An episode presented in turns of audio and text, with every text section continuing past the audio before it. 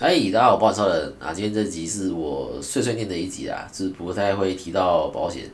那如果是想要听保险的，是可以略过这一集啊。那上礼拜最大的事情就是选举了嘛。那我以前是不太关心政治的，那不知道为什么，可能是这个呃年纪到了啊，慢慢对这件事情有感了。可能是因为说发现政府的政策会对自己造成影响，就所以开始关心起这个政治。那最有感政策就是主管机关在去年底发布说，未来实施部要依照损害填补的原则去这个方向去修法。那这个就是政策嘛，对我就非常有感。那我们这个节目主要在讲保险啊，所以我自己是不太想要在节目中谈到跟政治有关的话题啊。对我比较喜欢对某件事情做出评论，然后讲出自己的想法。我不敢说我的想法是对的，但是想跟大家只是讲我的想法。这样，就一月九号的时候，大家应该都有收到这个大陆发射卫星的警报。对，当下我人在骑车啦，对，我还真的一直在抬头看天上，说，哎，是不是有什么东西这样？对，因为警报写说这个卫星飞越南部嘛，那可能会有这个掉落物。那我人就在南部，想说，哎，会不会就真的那么衰，这个砸砸到我这样？那这个警报还叫了不止一次，对，这让我有有点担心。这我担心点说，哎，是不是真的有东西会这个从天而降？那这个警报我一直以为说只有在南部的人才会收到，因为它是写写飞越南部，对，照理来说只要通知南部人就好。然后后来才知道说全台湾都有收到，那这个是我觉得奇怪的地方之一啊，是为什么说全台都要发警报？然后就是网友们说的，警报中是写卫星，对，中文啊，中文是写卫星，但是英文却写 missile，对，m i s s i l e，是飞弹哦，不是卫星。那翻译怎么会有这么明显的错误？对，就算是直接把中文贴到 Google 翻译，就也不会错这么夸张。然后再到后来才知道说，大陆发这个卫星是有提前公告的，那这个卫星是跟欧洲合作发射，这之前也发射过不止一颗了。那既然都已经提前知道说大陆会在这个时候发射卫星了，那为什么还要在这么敏感的时间发这样子的警报？我就觉得说，呃，必要性跟合理性都讨论空间啊。那这个情况底下，真的有需要发警报的吗？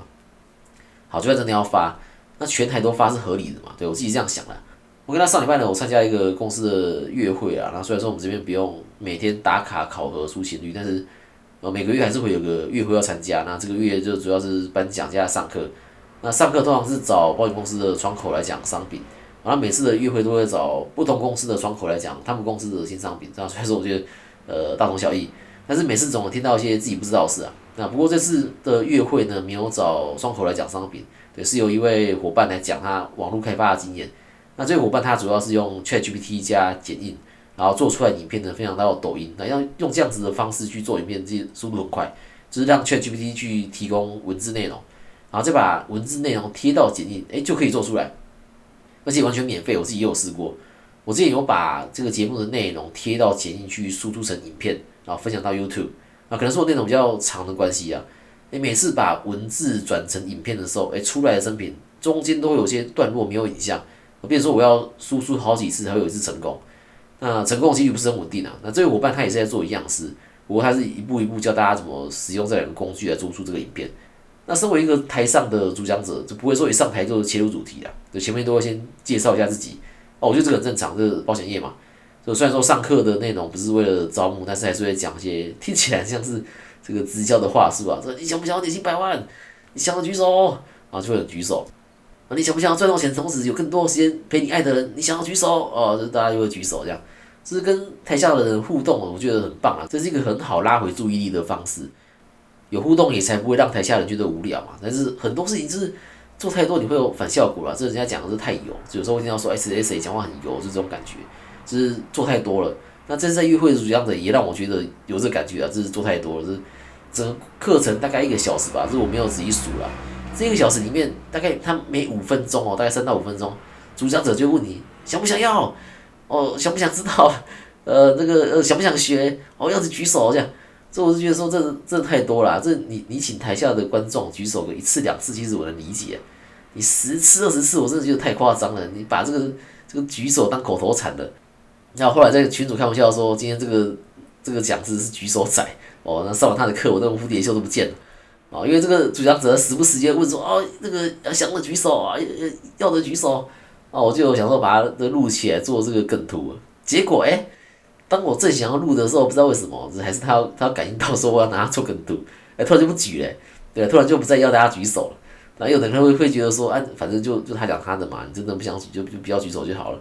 哎，我还是都没理他。对我本来是抱着一个说看能不能学到一些其他使用 ChatGPT 跟剪映的方法啦。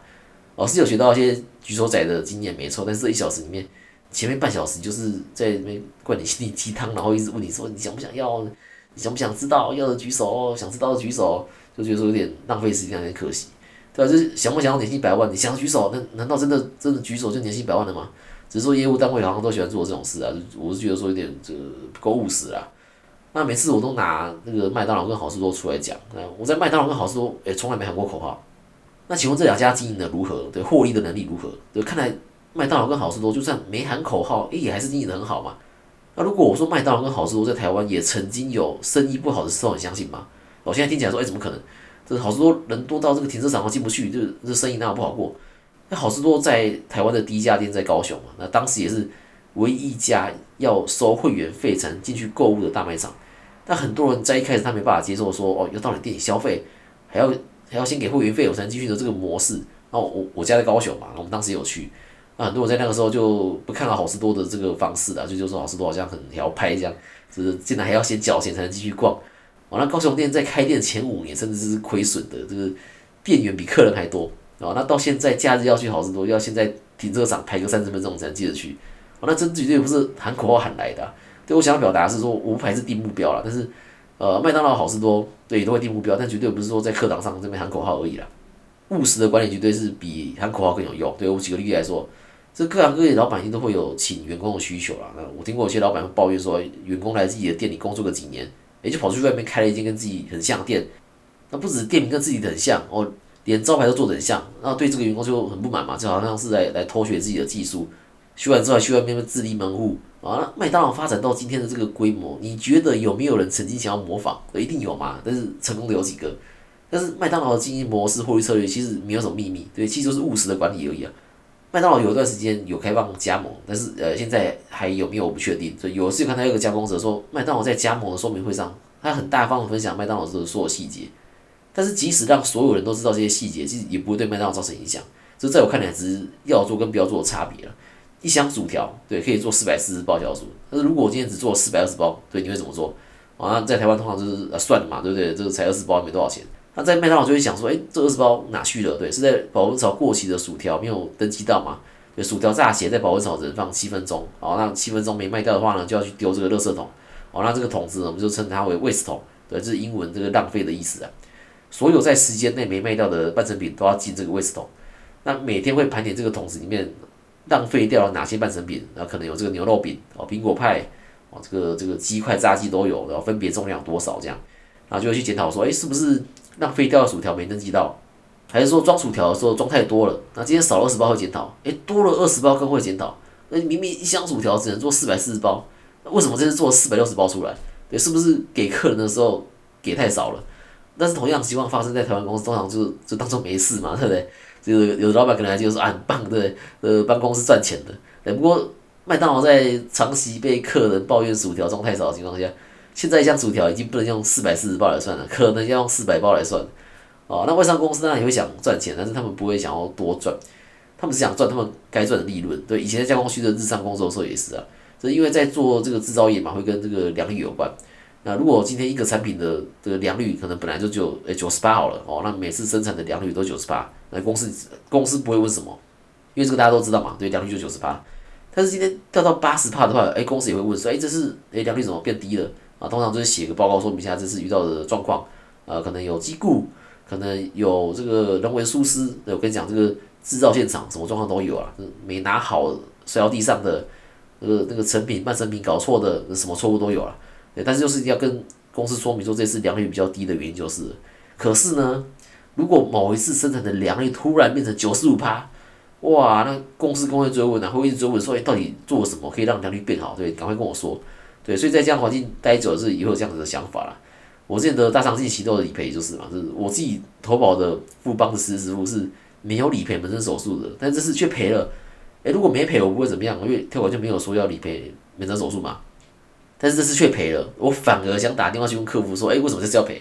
有时候是金额不大了，但是我是想知道为什么。对，那详细的这个大家可以去听，回去听我大涨期都有切除那集，那我在里面有说的更详细。那今天就是我这个碎碎念的一集啊，就是未来还是会持续讲保险相关的内容，然后偶尔会来一集像今天这样子的内容啊，就当做是呃肥仔在分享他看到的世界这样。好，那就下礼拜见啦，拜拜。